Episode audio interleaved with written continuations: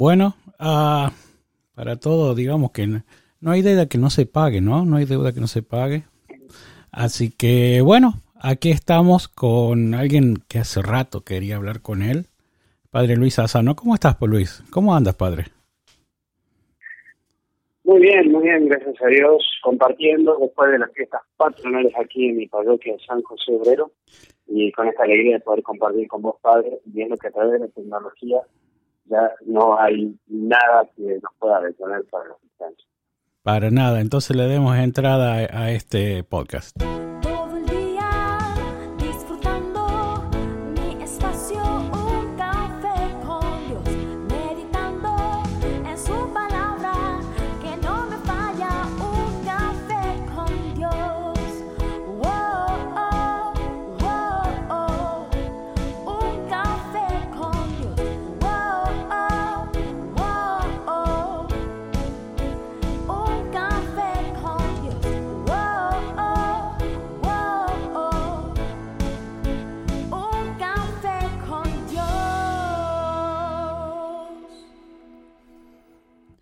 Un Café con Dios, el podcast de encuentro, aquí un podcast ecuménico donde tenemos espacio para todo el mundo.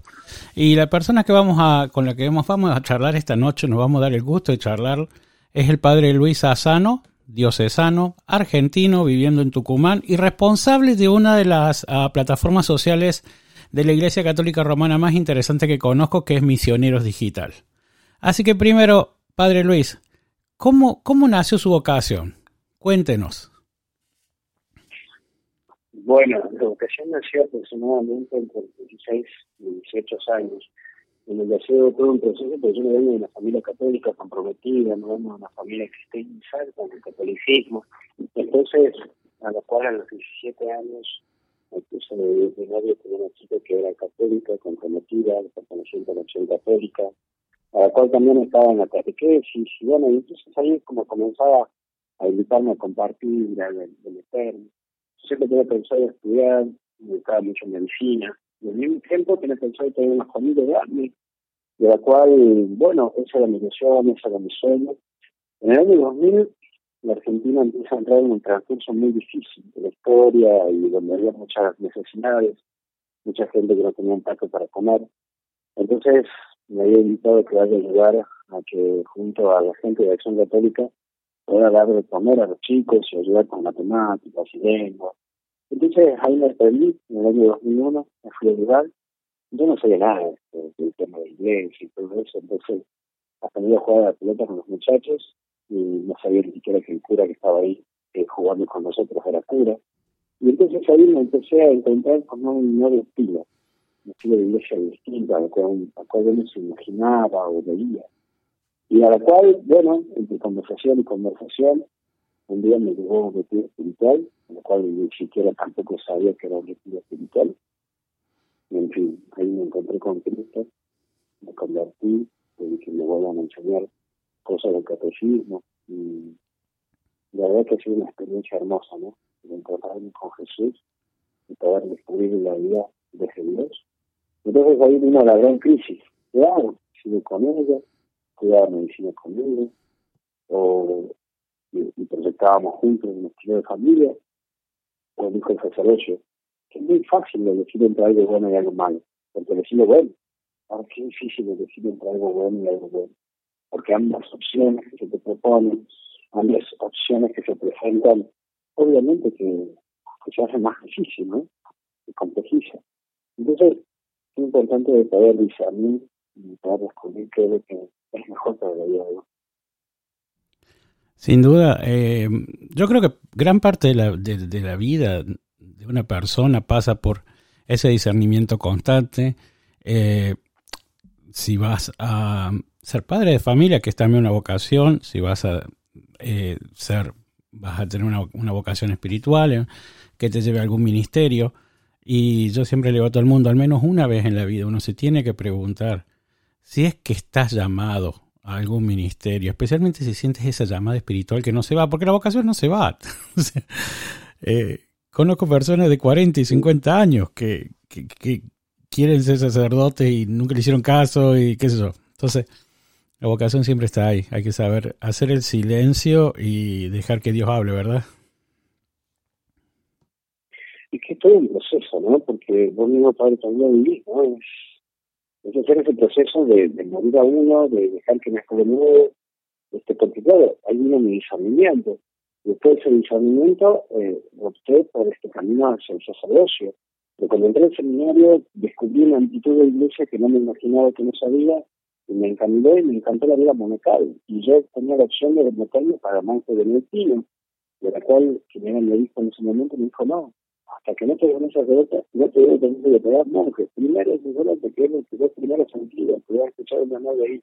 Estamos viendo lo otro. Y después, he descubierto que si bien mi educación no era la vida monacal, pero sí sacar riqueza de lo que implica una vida monacal.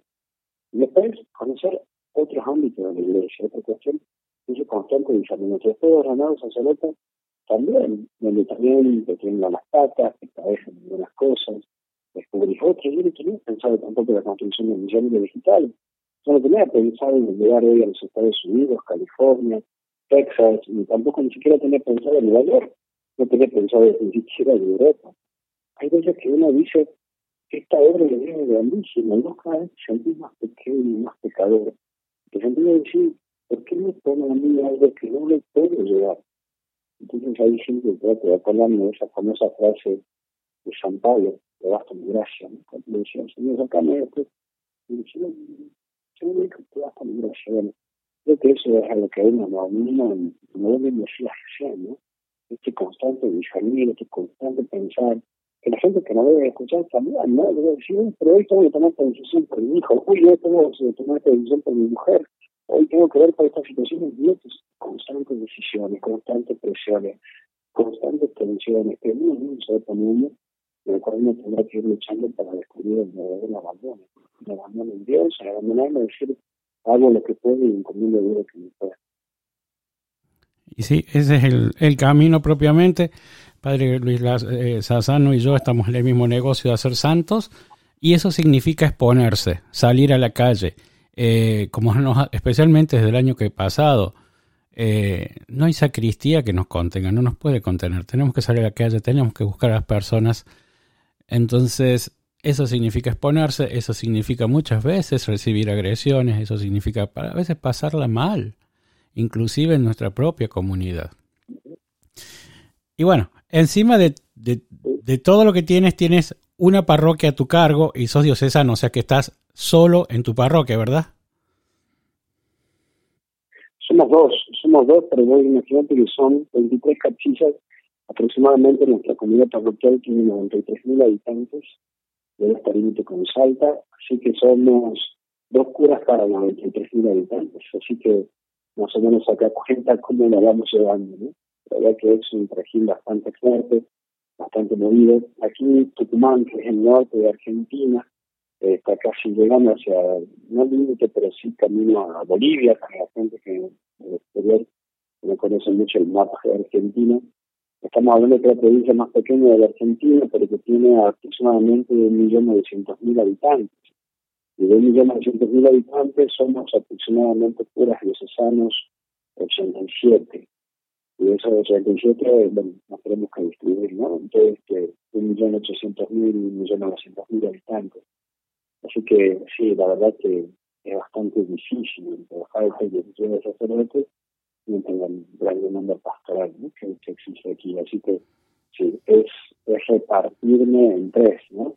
Por un lado repartirme en misioneros hospitales, por el otro lado en la universidad y por el otro lado en la parroquia. Son los tres ejes ¿no? de la camino de Para que los que nos están escuchando eh, aprecien lo que el padre Luis Azano me está diciendo en este momento. Yo tengo la hora local en Argentina, son casi las 11 de la noche. El padre se ha levantado a las 6, 7 de la mañana o sea que su día sea, este es su día diario, hasta las 11 de la noche. Esto es volver solo, a hacerse de comer algo, hacer ah, las lecturas antes de irse a dormir, irse a dormir. Y es uno y otro y otro día. Eh, este es el tipo de, de vida y ofrecimiento que uno hace a Dios cuando tiene un ministerio de autoridad y como él dice, son muy poquitos curas para, para una, dos, dos curas para 93 mil personas. O sea, es muy difícil, pero a la vez eh, es muy, por lo menos a mí, el servicio eh, parroquial eh, me produce una profunda alegría. Es, el año pasado pasó que todos los curas, bueno, con sus comunidades y todos los obispos dijeron, no, nadie va a celebrar, se celebra por Zoom, no se hacen celebraciones. Y yo un poco poniéndome en riesgo le dije, bueno, pero yo voy a seguir visitando ciertas familias porque necesitan apoyo en este momento. Y eso lo entendió, gracias a Dios, mi obispo, y, gracias a Dios la Virgen me protegió muchísimo y no me enferme. Y una de las cosas que más me dolió, por lo menos a mí el año pasado, es no poder estar, entrar a los hospitales, toda la cantidad de personas que fallecieron sin ningún servicio espiritual. Eh, esa fue una de las cosas que más me dolió del año pasado. ¿Vos cómo viviste el año pasado allá, Luis? Sí, eh, a diferencia, eh, podría decirte que hubo como dos etapas, ¿no? La primera etapa de marzo a agosto, que fue una etapa muy dura, muy difícil, porque efectivamente no se puede salir fácilmente, era una situación eh, compleja en el ámbito sacerdotal y en el ámbito humano, ¿no? La parte sacerdotal, porque muchas veces te sentías imposibilitado, gente que te llamaba, que te pedía si no podías ir a ver, de esto, del otro, no se te permitía, no se te pedía. En el ámbito humano, porque uno mismo también llega a un momento de psicosis, ¿no? De psicosis en el sentido de, qué sé yo, y, me duele un poco la cabeza y no será que me habré contagiado, y si me voy a ver y no será que los contagio, yo estoy con contacto con la gente, y esto y el otro, no sé que termine contagiando y me echo la culpa si, si me entero que alguien se contagiado por culpa mía. Bueno, un poco todo nos pasa eso, ¿no?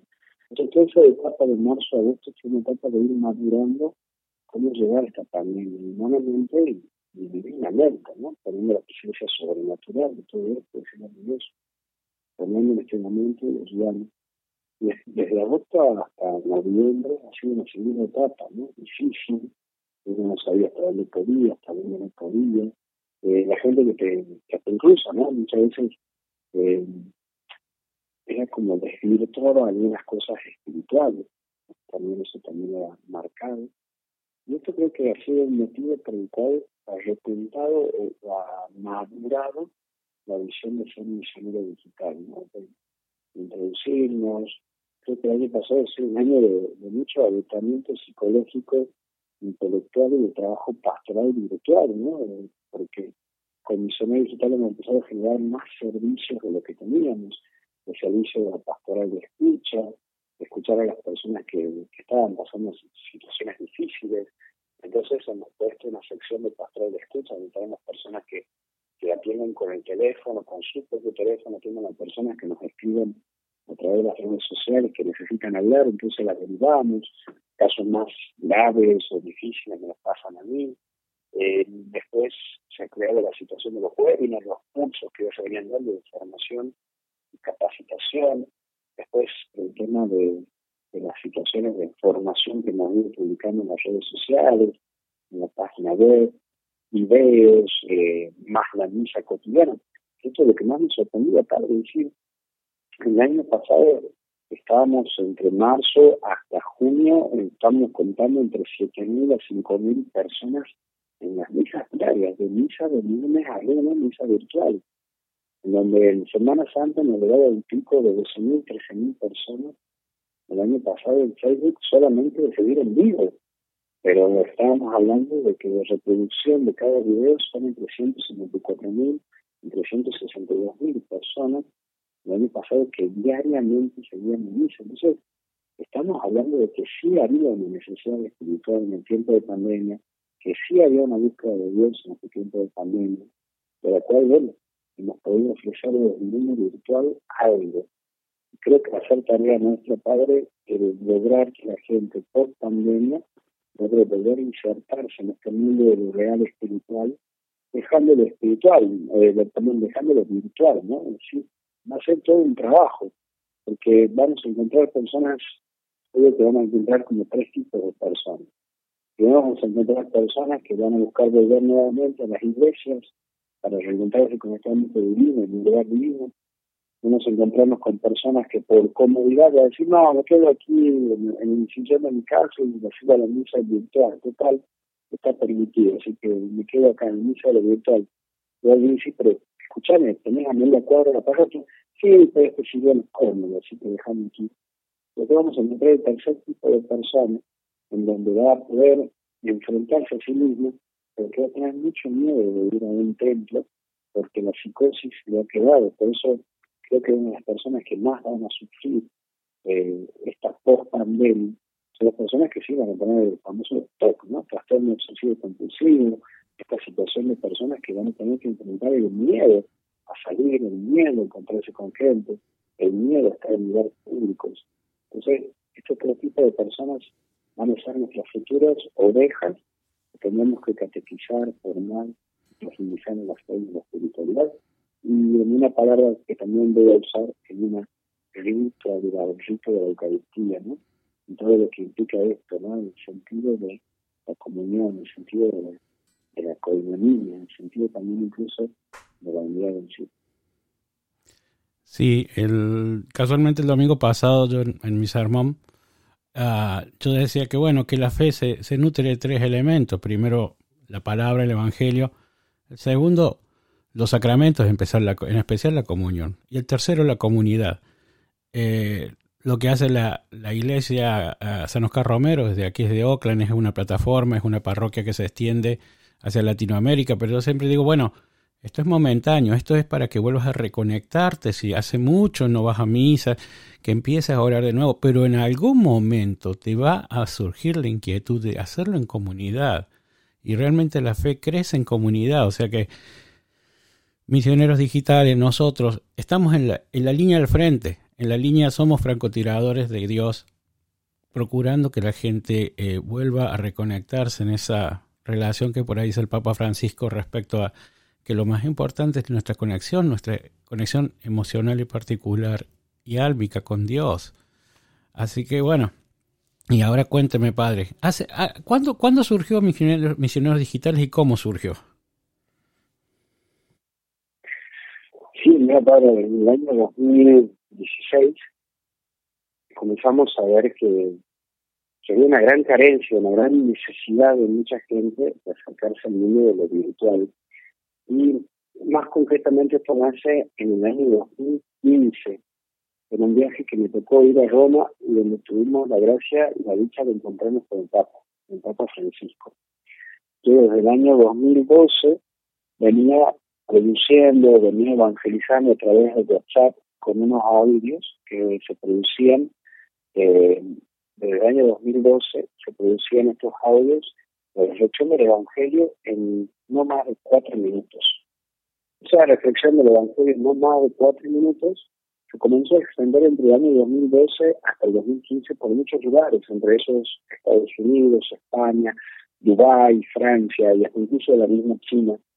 Entonces, estaba la página de Padre Luis Sano, estaba un montón de cosas, pero en el 2015 tuve la dicha de estar en, en Sede, estuve con el Papa y al mismo tiempo me dijo el celular como un gesto, me invitó a continuar con esta labor, estuve en Radio Vaticana y entonces ahí dije, no, esto no es Padre Luis, esto es mucho más que Padre Luis y el Padre Luis en cualquier momento desaparece. En el año 2016 me reúno con Guillermo Wolf, que es un amigo que está allí en los Estados Unidos, en la localidad de Weston, y en el estado de Florida, y hablando le contaba que me seguía explicando esto que no me cerraba de que sea padre Luis. Entonces, él me dice, bueno, capaz que hoy la iglesia necesita de misioneros digitales, es decir, personas que con un clic puedan llegar a Jesús, personas con un clic que puedan decir, aquí la vida sí es distinta porque tengo Cristo. Entonces, ahí pusimos el nombre Misioneros Digitales Católicos.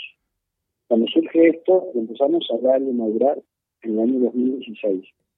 Y entonces la propuesta era que el 1 de enero, el día de la Santa eh, María Madre de Dios, podamos, también como un gesto, mira las cosas que hace de Dios, pero hemos pensado porque también mucha gente escuchaba los audios que no era católica, era ortodoxa, oriental, hasta incluso personas judías.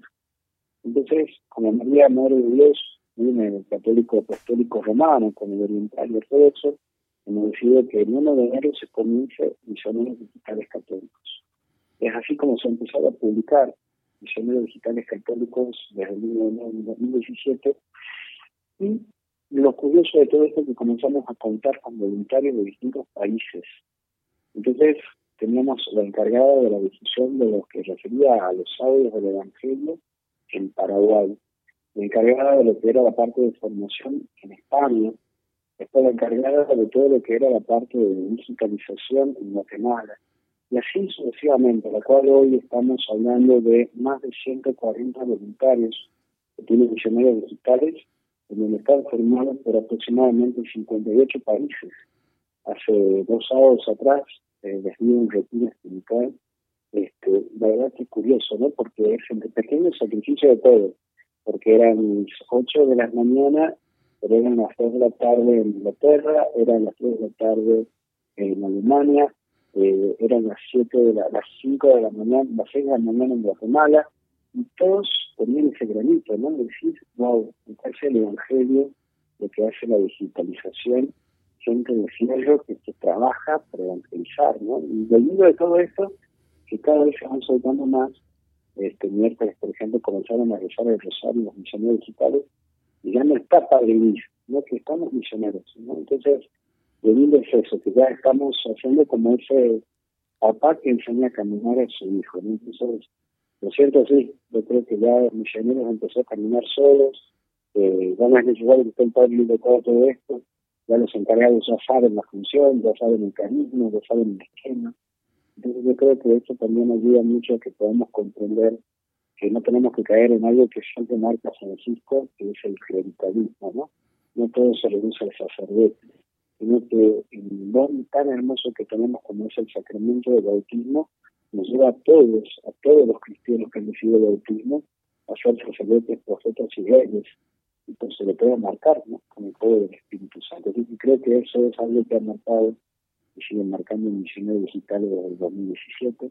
Y en el año 2019 ha salido la versión de Misioneros Digitales en versión inglesa. Así que por lo tanto también estamos entrando en el mundo inglés, en el cual también tenemos seguidores de los Estados Unidos y de Inglaterra, de Irlanda, también en donde hoy Misioneros Digitales de habla inglesa ha llegado en 2019, está creciendo, no tan fuertemente como viene creciendo en el mundo latino, con Misioneros Digitales Católicos de habla español, pero sí ha crecido en este año. Y si Dios quiere, un proyecto que estamos teniendo es que el año que viene pueda salir Misioneros Digitales Católicos, todavía están en pañales, pero todavía está en versión japonesa. Pero bueno, todavía estamos hablando estamos hablando y compartiendo con el equipo. Eh, te estaba escuchando y pensaba qué maravilloso, qué maravilloso que es Dios. Vos en el 2016 ya te empezaste a preparar para algo que tuvo su gran utilidad el año pasado, cuando todos quedamos desconectados, eh, cuando ya no se pudiera las parroquias. Entonces Misionero Digital pasó a, ser eh, un canal y un recurso que para, las misas, para las meditaciones, para los rosarios. Y lo otro que, realmente me encanta escucharte es um, eso de que, bueno, Padre Luis, Padre Luis está, pero no, no va a estar siempre. No importa, Misionero Digital trascendió, tu punto es importante, no te, no te, no es, no, es Luis Sassano, es Misioneros Digitales. Y si el día de mañana está otro sacerdote, listo, no hay problema. Eh, eso porque lamentablemente yo lo que he visto, por ejemplo, a, a veces algunos sacerdotes, algunos ministros, porque no son, de diferentes denominaciones, tampoco puedo puntualizar a se convirtieron en estrellas tele, teleevangelizadores de TV. Y, y, ahora no se quieren bajar de ahí. No se quieren bajar de ahí, están felices allá arriba. Entonces, eh, qué bueno tener la humildad de decir, ok, hoy estoy yo, pero mañana puede estar quien sea. A mí me, el obispo me manda allá a las lomitas en Formosa, donde está mi hermana, y, allá voy. y listo, y sigo. Eso me parece muy, muy bueno de su parte, padre. No, es que vos tenés que, darte cuenta de eso, ¿no? De que, de que uno es simplemente una pequeña gotita, ¿no? En este gran océano.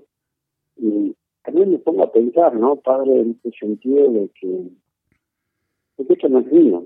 Yo, como te decía, nunca he pensado, nunca me he imaginado. Eh, y como vos decís, 2016, Dios mío, eh, nosotros como estábamos en, justamente el analítico que llega aquí mensualmente de misioneros digitales, es curioso, es curioso, la verdad que es una cosa que uno nunca entiende. En el año 2016 estábamos llegando al millón de personas que estaban suscritas a misioneros digitales. Hoy estamos hablando de 17 millones de personas. 17 millones. En donde en el primer puesto, en el mes de marzo de este año, que estoy contando números, en el mes de marzo de este año, nosotros hemos visto que misioneros digitales, en primer lugar, el país que está en primer lugar de que siga misioneros digitales, no es Argentina, es México. La atención, ya los mexicanos no han Argentina seguir misioneros digitales. En segundo lugar está este, Argentina, en tercer lugar está Estados Unidos, aunque ustedes no lo crean, en quinto lugar está Tailandia. Y decía, wow, increíble el analítico este. Pero ahí habla de que uno hace las cosas y desaparecen. Como decía un santo, uno tira la semilla, pero otro separando el árbol y separando la sombra de ese árbol que deje esa semilla que vos. Yo creo que es eso, ¿no? Yo creo que así como Dios me puso en esto, me sacará. Y lo lindo es que cada uno de los que hoy son misioneros digitales sepan que son continuadores de esto. Y que ahora los jóvenes que han entrado en misioneros digitales en este año son el futuro de misioneros digitales por 10 años más. Entonces, saber que uno hace y desaparece. Y creo que esa es la tarea mía y de todo cristiano, hacer y desaparecer. Tenía un, un maestro de novicios, un, un, un sacerdote muy, pero muy, muy sabio que decía que nosotros somos sembradores destinados solo a sembrar y nunca vamos a ver la, nunca vamos a aprovechar la cosecha, porque nunca vamos a saber a dónde llegamos, cómo cambiamos. Muy raro ver el, el cambio en alguien, pero bueno, yo me gustaría desafiarlo, Padre Luis, acá. ¿Quiere que le haga un pequeño desafío? A mí me, a mí me gustaría a mí me gustaría ver un misioneros digitales ecuménico con todas las denominaciones adentro, con todas las denominaciones católicas, digamos, ¿no? Porque ah, hace, un par de semanas atrás yo hice un programa sobre sismas. Entonces, lógicamente no me van a conocer la historia, pero me puse a, investigar. Y cuando vos lees cada sisma, vos te das cuenta, bueno, no, acá no hubo mucha teología, fue el orgullo de este o la partida política de esta otra. Y en algún momento, este espacio que yo armé, este Café con Dios Crossroad, eh, quiere eso, quiere volver a tender puentes, quiere eh, que volvamos a, como quien dice, a, a, Marcos 16, ir por el mundo y predicar evangelio. Period. Dejemos un poquito, como dice el Papa Francisco, los teólogos se van a poner de acuerdo el día del juicio final por la tarde. Mientras tanto, caminemos juntos. Así que bueno, eso es lo que pretende este pequeño podcast. Sí, me encanta, me encanta. Y yo creo que acá tenemos un nuevo misionario digital y que es ecuménico, así que bienvenido, padre, estás bienvenido y participar con nosotros, porque ya sos misionero digital, estás transmitiendo a través de postal. Spotify también es parte de las redes de misión, así que yo estoy recontra agradecido de que vos le a Jesús, a tanta gente también, así que te agradezco de corazón. Y ya sabes, vos, el solo hecho que digas quiero, ya sos parte del equipo de misioneros digitales, así que yo soy el que te pide el desafío. Querido padre, ¿querés pertenecer a misioneros digitales? Así que pensalo, resale una vez, si acá no estamos hablando de que tenés que ser católico, apostólico romano, que tenés que hacer esto, lo que estamos diciendo que tenés que tener buen corazón y llorar a Jesús. Y si estás dispuesto a eso, bienvenido. Sí, vos sabés que yo he tenido en mi, uh, en mi formación teológica, bueno, empezó con los salesianos en Córdoba. Como tú sabes, yo soy de Córdoba, también de Argentina, es una provincia que está al sur de donde está el padre Luis Sazón ahora, él está en, en, en Tucumán, y nosotros estamos en Córdoba, que es una provincia un poco más grande que, Tucumán. Bueno, estudié allá eh, y después fui como picando filosofía y teología de aquí, historia de la iglesia de aquí, eclesiología de aquí. Y todo así como. Entonces, a la hora que me fueron a ordenar, yo presenté mis papeles y le dije, y mi obispo me dice: Esto es muy particular. Usted no tiene un título. Y yo le digo: No, pero tengo 24 años de misionado en la calle. Ah, bueno, eso sirve. Así que sí, básicamente ah, lo que me guía a mí es como siempre, Marcos 16, Mateo 22 y, y, el resto es teología, filosofía barata y zapatos de goma, como digo por ahí, como decía Charlie. Bueno, no quiero molestarme con los teólogos, pero digamos, cuando yo tengo que resumir y me dicen, bueno, ¿qué crees vos, católico ortodoxo? ¿Qué crees? Ah, simple, Mateo 22, Marcos 16, ahí está todo, muchachos. El resto, pónganle los adornos que quieran, pero todo pasa por ahí. Y por supuesto, Teotocos, como nosotros llamamos la Madre de Dios, allá, siempre firme y al frente. Sí, totalmente. A mí, ¿sabes que Algo que me sorprende mucho de ustedes, los, los ortodoxos, es el amor a María la capacidad orante que tienen. Eso lo admiro muchísimo. Admiro muchísimo el respeto al, al rito, el respeto a las cosas sagradas. Eh, admiro también el, la devoción a María que tienen, ese tinte a la oración, ese esfuerzo al orar, ese, ese momento de interioridad que tienen es increíble. Yo te contaba la otra vez hablábamos, eh, aquí en Tucumán es muy fuerte la comunidad libanesa, además, aquí hay un templo libanés, donde hay un sacerdote monje libanés, eh, y también están los ortodoxos antioquenos de la comunidad de Antioquía, que también, ¿no? La comunidad San Jorge, comunidad ortodoxa. es increíble cómo contemplar este fuego que tienen a través de la vida de oración, ¿no? Y yo siempre digo, cuánto tenemos que aprender de la comunidad ortodoxa y oriental, el segundo pulmón tan fuerte como lo decía el Papa Juan Pablo II, ¿no? El pulmón, de los ortodoxos y los orientales, cómo fortalece la iglesia en oración. Creo que es algo que nosotros los romanos, los católicos romanos, nos hemos olvidado. Nos hemos abocado tanto a la acción que nos hemos olvidado de la clave que es la oración.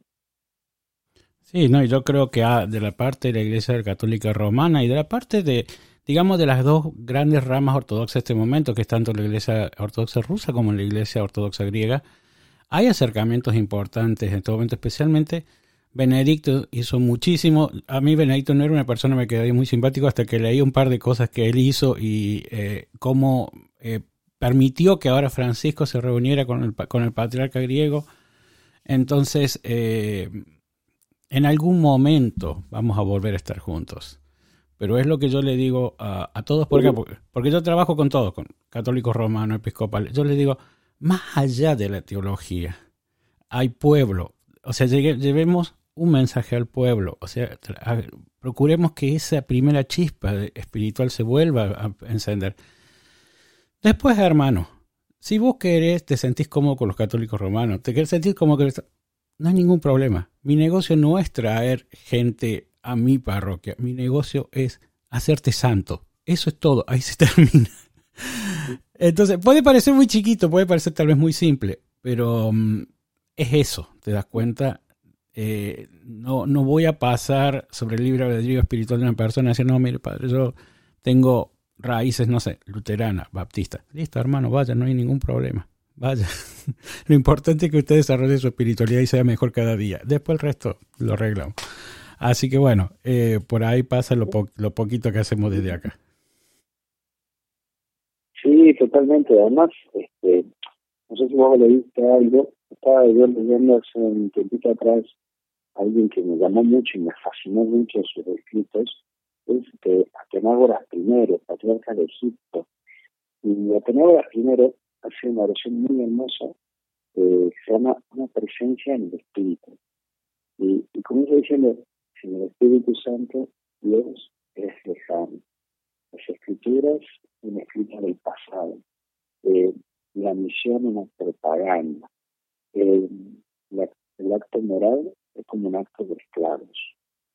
En el Espíritu Santo, la iglesia se vuelve viva y refresca. No, hace una marcada importante en cómo mantener el fuego del Espíritu Santo dentro de la iglesia cuando no está. Yo la verdad que creo que es algo que es importantísimo. Este, este fuego que nuevamente queremos transmitir, ¿no? que la fuego del Espíritu Santo. Y ya que nosotros los católicos romanos estamos preparando para Pentecostés dentro de poco, es sentir nuevamente este fuego, ¿no? la unidad. también creo lo mismo que vos. En un momento lo vamos a unir. Pero qué lindo poder descubrir los carismas y las riquezas que tienen las iglesias, el carisma la riqueza que tiene cada, cada comunidad, ¿no? Porque hay comunidades que tienen esa presencia, ese fuego del espíritu tremendo, como vos decías, también hace un atrás, el generar comunidad, las comunidades parroquiales, movimientos, instituciones, de distintos templos, este generar comunidad lo que hace validar a la iglesia. Y yo espero que en un futuro podamos decir, tranquilamente lo dice el libro de los Hechos de los Apóstoles, un solo corazón y. Sí, es cierto. Yo la espero. Yo he tenido por aquí muy buena suerte con los sacerdotes eh, católicos romanos, con los que eh, me ha tocado trabajar.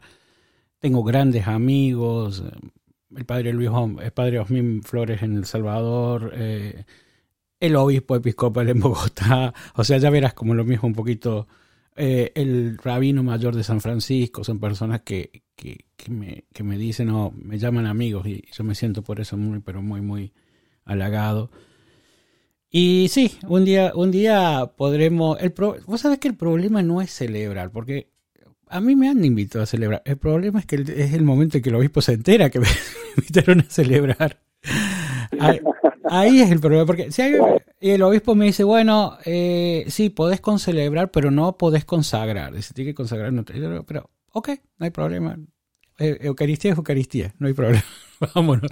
Pero sí, generalmente, eh, eh, digamos, si yo tengo que decirte dónde está el punto, es siempre el obispo, que por lógicamente defiende la tradición católica romana y te dice, bueno, no, hay una cuestión de que no se puede, el canon romano lo especifica y yo digo, ok, no hay ningún problema. Pero ocasionalmente sí eh, me han, me han permitido concelebrar eh, otras denominaciones conmigo. O yo, yo no tengo problema, vos venís acá y decís, concelebremos, ¿cuál es el problema? Hello, ahí está el altar, vamos. Así que, pero, pero bueno, un día, un día podremos hacer esto de una forma, digamos, conservar juntos, que es, que es donde yo diría que es donde sí vamos a decir, bueno, ahora sí somos todos uno, ¿verdad? Por lo menos ya podemos hacer el acercamiento que cuando vengas por aquí, por Argentina, comemos un asado juntos, yo lo hago. Y ahí hacemos un muy buen acercamiento. Y después no si lo podemos hacer en la Eucaristía, pero por lo menos ya sabes, eso no te da problema, eso no me van a tener ninguno. Así que bienvenido cuando quieras hacerlo aquí en tu común. No, sí, y es, uh, por ejemplo, en la tradición de los hermanos episcopales luteranos baptistas, después de la, de la misa, de la celebración de los domingos, Está lo que ellos llaman el, tiempo del café, ¿no? Todo el mundo sale y en vez de irse, como en nuestra parroquia, que todo el mundo te saluda y se va rápido, se quedan y charlan y toman café y comen algo.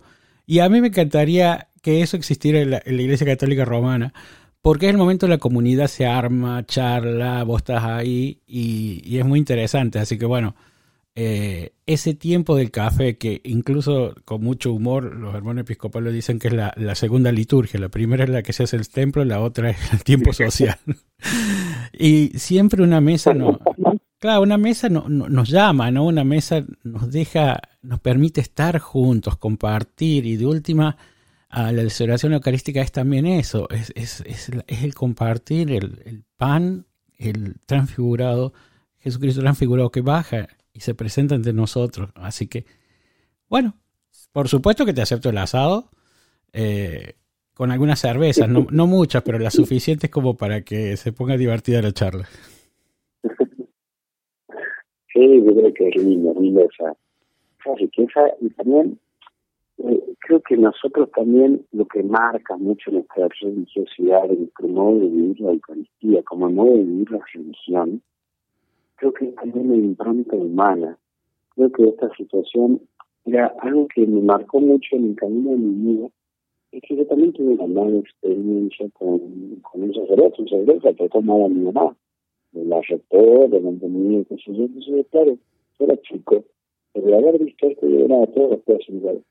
Pero hoy me agrada que mi sacerdocio, mi ministerio, pueda ser muy amable con la gente el tener otra visión, el tener la visión y decir, a mí me costó ir a confesarme, tardaba un año para ir a confesión, digamos, hacerlo lo más agradable. Entonces, todas estas experiencias que uno ha vivido le pone esa impronta al sacerdocio propio que uno ha elegido vivir.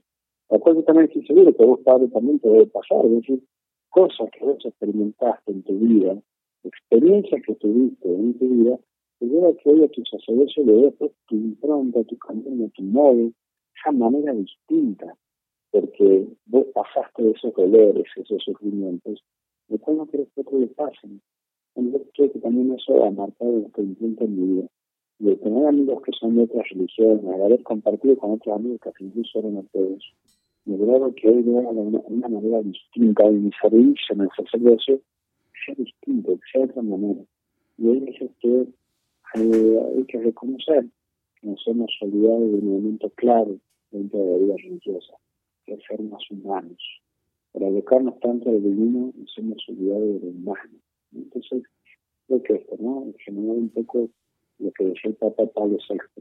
La iglesia es experta en humanidad. Bueno, hoy es trabajador de eso, ¿no? Entonces, eh, como que muchas veces la gente se ha quedado solamente decir, ah, bueno, hay que cumplir con la misa, hay que hacer esto, hay que hacer esto, pero que cuando entraba alguien desconocido le ponían cara de perro, ¿no? A ver si, ¿de qué iglesia me estás hablando, no? La iglesia de cumplimiento, ¿no? Un medio de cumplimiento, mitad que cumple, mitad que. Y no se ha abocado al hombre, suficiente, al dolido, al cansado de esta a eso creo que es un poco lo que tendríamos que apuntar como religión, como religión. Sí, lamentablemente yo lo que veo por acá, bueno, son sociedades totalmente diferentes, la americana, aquí del norte de California, la de Tucumán, pero creo que hay algo que las une y es lamentablemente este cinismo eh, que nos ha ganado, este cinismo de no creer en nada. No, no creo, no creo en el gobierno, no creo en, en la iglesia, no creo, no creo porque no cambió mi realidad, no cambia mi realidad. Y e, es ese, esa capa de cinismo con la que yo lucho cada día y procuro que las personas entiendan el concepto de fe, de tener fe, de, orar, de cambiar sus corazones. Eso que dice el Salmo, yo les daré un corazón de carne y no de piedra, solamente puede suceder si el Espíritu Santo toca tu corazón y si tú permites que lo haga. Y para eso hay que hay, hay que como que renunciar a uno mismo, o sea, o sea, reconocer a Dios, reconocerlo y ponerse, arrodillarse y decírselo sinceramente. Eh, el sacramento vendrá después, la Eucaristía vendrá después, charlar con el cura vendrá después, pero si no hay ese primer momento de entrega, dejamos nuestro cinismo de lado estamos dispuestos a creer en Dios. Y es complicado, hermano, ¿qué querés que te diga? Muy complicado. Es un desafío, es un desafío como iglesia, la cual me parece que, que tendremos que trabajar estas cosas, ¿no? Este desafío de, de, trabajar más la parte humana, esta cuestión de, de, de frivolidad que se ha generado dentro de la iglesia. Eh, yo siempre digo que hay cinco vicios que pueden afectar. Primero, la iglesia como un lugar de poder. Gente que anda a sacarlo de los textos, de los cargos. Pero en está el ministro de la Eucaristía como una manera de poder. La segunda tentación que, que tenemos es las estructuras cerradas esta cuestión de, estructuras cerradas que muchas veces nos en las carencias y necesidades de hoy. La tercera situación que me parece también es un tema difícil, uno se viene metiendo ideologías dentro de la fe. Tampoco Reinaldo Cantalamesa le predicó al Papa Francisco en, esta, en este Viernes Santo. No me acuerdo textualmente, pero él decía, hay grupos que han dirigido a su gente, soberano, hacia su sector y no hacia Jesús. Muy fuerte, ¿no? Pero eso también ha marcado mucho respecto de generar ideologías más que a Jesús. Y cuarto punto es la falta de fraternidad, ¿no? incluso entre los mismos curas. No nos llevamos, no nos encontramos, no compartimos. Y la última característica del último punto que me parece que es un tema también importante a esa misma falta de espiritualidad. Esta cuestión de hablar más de Cristo y poco con Cristo. Entonces esto debilita, no fortalece la fe, no fortalece la vida espiritual de una persona y termina lastimando y dañando. Creo que son unos cuantos desafíos que nos toca enfrentar, Padre, y que es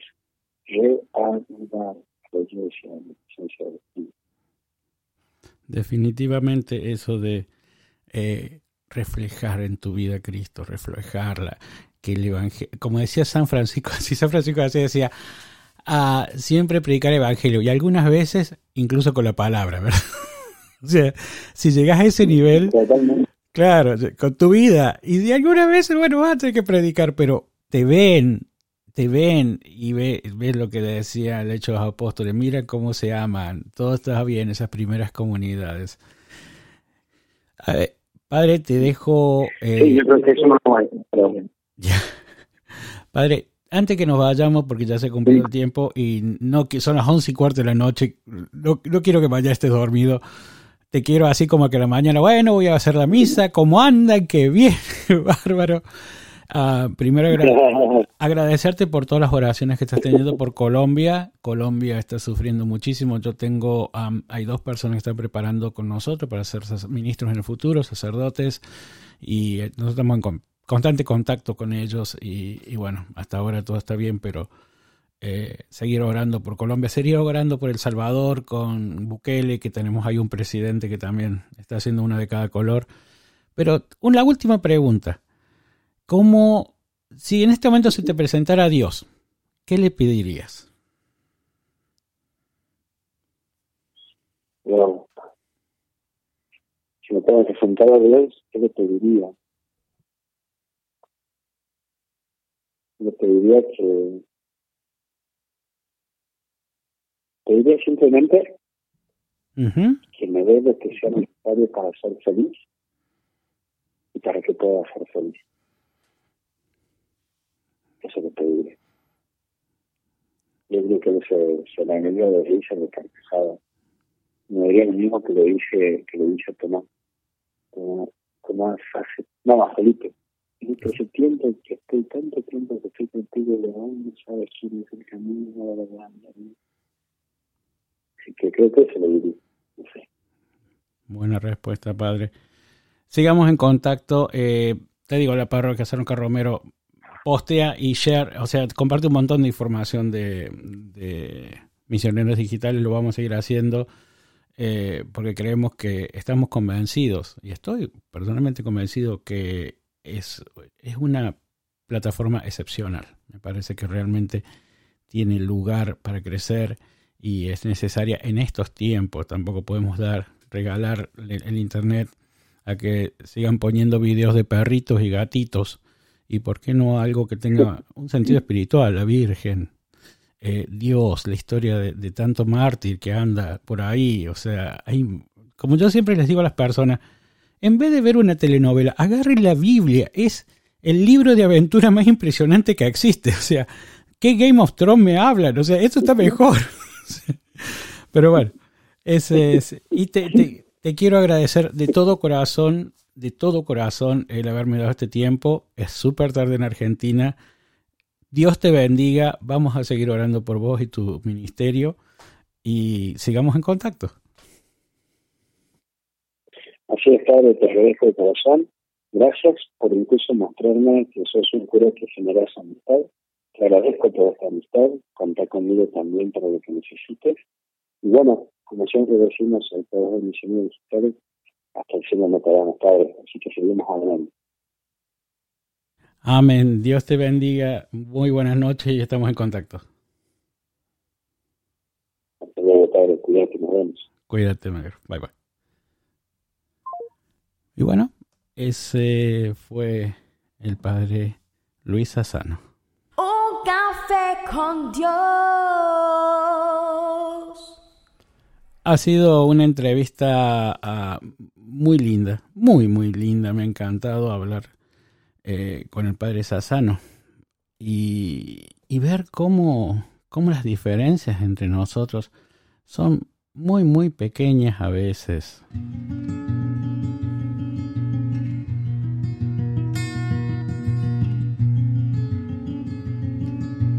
Si tuviera que decir algo que me gustó muchísimo, fue eso, eso, eso de compartir, de tener cosas en común, de tener objetivos en común. Vamos a seguir eh, más adelante contactando al padre Luis Sano para que sigamos charlando, para que tengamos, reforcemos este pequeño puente que se hizo hoy día Y a todos los que escuchan les agradezco por su tiempo. Buenas noches.